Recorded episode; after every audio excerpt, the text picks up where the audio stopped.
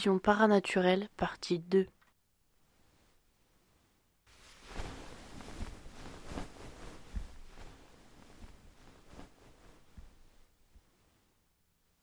Wouah C'est quoi tous ces vocaux?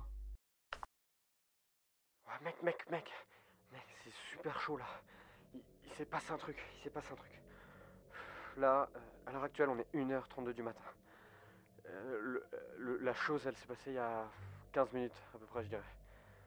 Donc, je vais te raconter. Donc, j'étais dans mon lit. J'étais dans mon lit.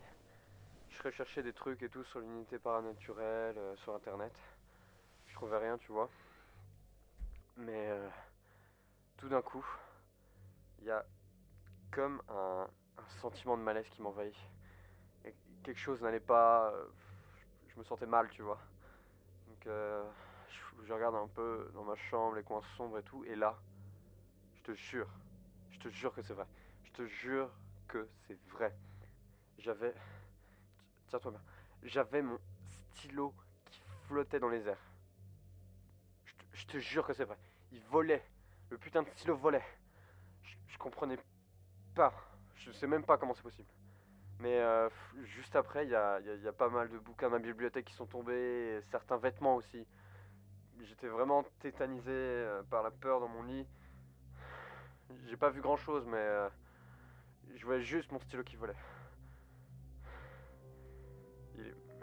Putain, j'y crois pas. Je sais même pas ce qui s'est passé. Ça, ça. Ça me fait penser, c'est comme dans les cassettes, euh, l'agent là, il, parlait d'objets qui flottaient dans les airs, qui disparaissaient. Ça, ressemblait au témoignage quoi. Je sais pas ce qu'on a fait, mais c'est grave. C'est très grave.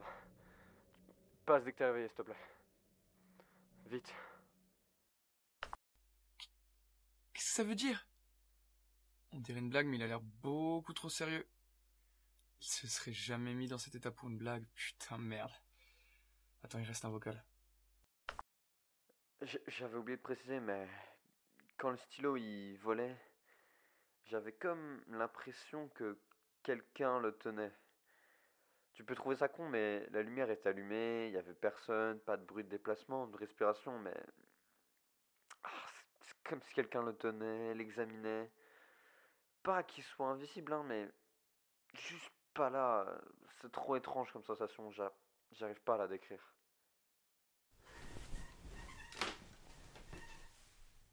C'est pas une blague, on est vraiment dans la merde.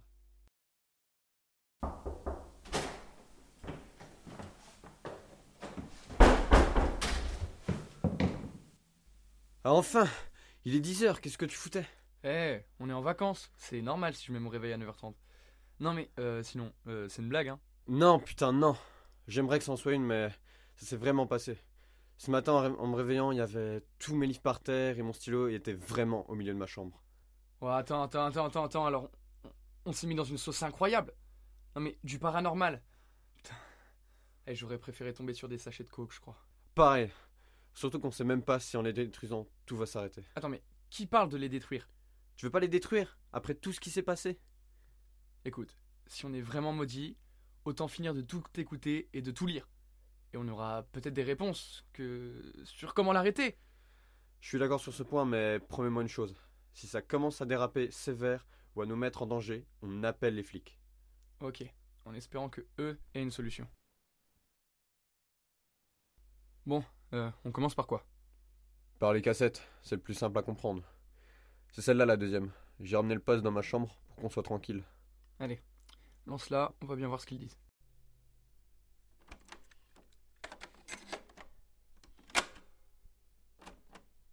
Attention, cette cassette est la propriété du gouvernement. Tout individu ou personnel n'étant pas autorisé à l'écouter s'expose à des sanctions et des poursuites judiciaires. Agent de terrain, matricule 45-32B, section recherche, division paranaturelle, dossier numéro 145, cassette numéro 2. Cela fait deux jours que nous sommes arrivés sur les lieux et nous avons commencé différents relevés et en avons tiré quelques conclusions. D'après les recherches historiques du site, aucun antécédent n'est à déplorer. Il y avait autrefois une ferme à la place du bâtiment. Nous ne pouvons remonter plus loin. Concernant les tests auditifs, il n'y a pas plus de résultats. Aucun son étrange n'a été détecté par nos appareils dans les parties du bâtiment. Passons désormais aux résultats concluants. L'équipe et moi-même avons effectué des photographies grâce à différents appareils. L'appareil photo basique et la caméra thermique n'ont rien détecté, mais la caméra multispectrale a une seule fois détecté une silhouette d'apparence humaine. Dans le dossier, la photo numéro 34 montre une silhouette inconnue alors que les autres sont clairement identifiés comme étant des ouvriers. Euh, cette photo a été prise dans la partie de la fonderie, celle où les phénomènes paranaturels s'étaient déjà produits. D'autres photographies seront prises dans les prochains jours afin de trouver des corrélations entre des événements ou entrer en contact avec l'entité.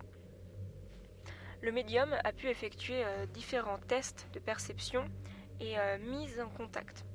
La présence d'une entité inconnue a été confirmée dans la partie de la fonderie, mais le contact avec celle-ci est jusqu'à aujourd'hui impossible.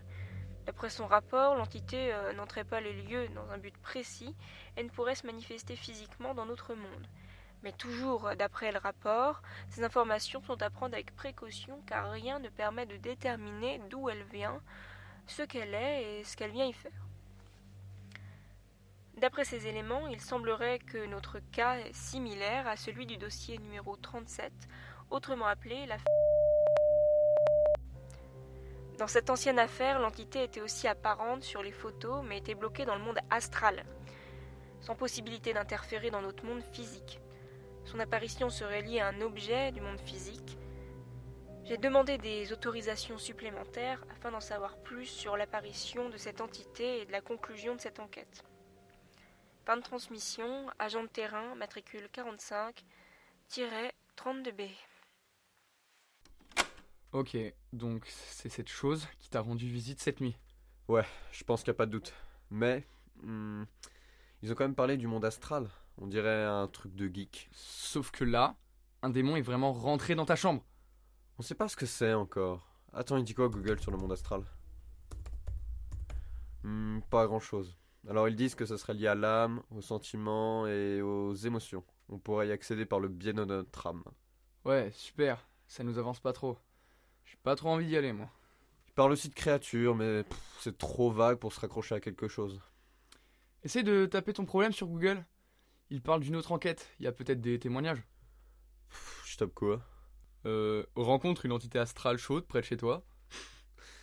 Là, j'aimerais juste me faire rembourser le service. Ça m'a pas trop plu. Ah, t'es mauvaise langue. Tape euh, entité du monde astral et possession de lieu. Alors, il parle de paralysie du sommeil et du monde des âmes. Ça pourrait être une âme errante, genre un fantôme Tu crois pas qu'ils auraient su direct? Ça a pas l'air d'être leur première affaire.